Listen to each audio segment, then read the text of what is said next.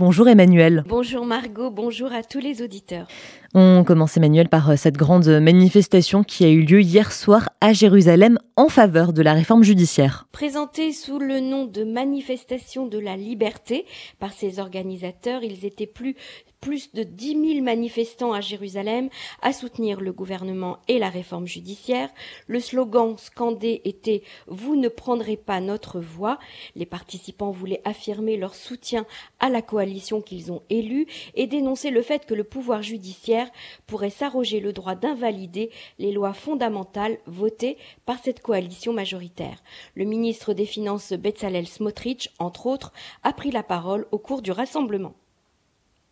Autre sujet, Emmanuel, et pas des moindres, Mahmoud Abbas qui se fait reprendre par l'Union européenne. Ce sont des propos négationnistes tenus par Mahmoud Abbas devant l'Assemblée du Fatah que l'Union européenne a condamné hier. En effet, le leader palestinien a tenu à s'exprimer sur la relation des Juifs avec Hitler. Selon le raisonnement d'Abbas, Hitler n'était pas antisémite puisqu'il s'en est pris aux Juifs ashkénazes et que ceux-ci ne sont pas des sémites. Hitler, selon lui, s'en serait pris aux Juifs uniquement pour leur rôle de créanciers dans la société allemande. Propos qu'il a déjà défendu en 2018 à Ramallah, voulant donner une leçon d'histoire selon ses termes lors d'une session exceptionnelle du Conseil national palestinien. Il a également défendu cette théorie dans une thèse universitaire en 1984. Ce sont des propos mensongers et trompeurs au plus haut point sur les juifs, a déclaré l'Union européenne. Il s'agit d'un outrage aux millions de victimes de la Shoah. Les propos du président de l'autorité palestinienne peuvent avoir une répercussion sur la situation dans la région, a ajouté l'Union européenne qui demeure engagé dans la lutte contre l'antisémitisme et le racisme. L'ambassade de France a de son côté qualifié le discours de clairement inacceptable, ajoutant qu'elle condamne fermement et sans équivoque l'antisémitisme et le négationnisme sous toutes leurs formes. C'est dans cet esprit que la maire de Paris a donc annoncé de lui retirer la médaille de Paris qu'elle lui avait officiellement remis. L'ambassadeur israélien auprès des Nations Unies, Gilad Erdan, a quant à lui publié la traduction des propos du chef de l'autorité palestinienne et il a déclaré Voici le vrai visage des dirigeants palestiniens, euh, a-t-il écrit sur euh, l'ancien Twitter X. Et par ailleurs, Emmanuel, la ministre plénipotentiaire d'Israël en France a été suspendue de ses fonctions.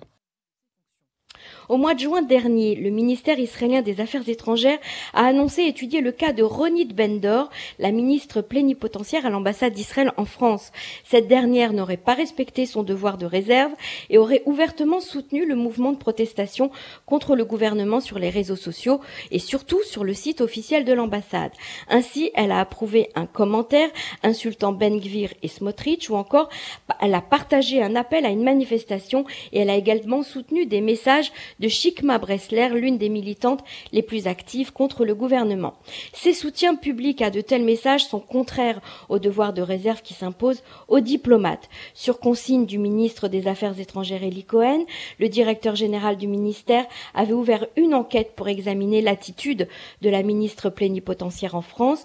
La sanction est tombée, Bendor a été suspendu de ses fonctions et elle a dû rentrer en Israël.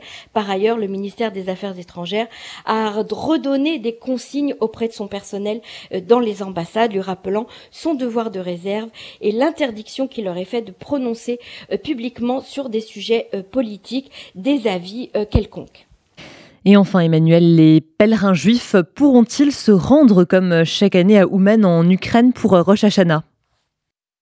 Benjamin Netanyahu s'est entretenu par téléphone avec Vladimir Zelensky hier. Cet appel, à l'initiative du Premier ministre israélien, avait pour objectif de résoudre les tensions diplomatiques autour du pèlerinage de Rosh Hashanah à Ouman en Ukraine.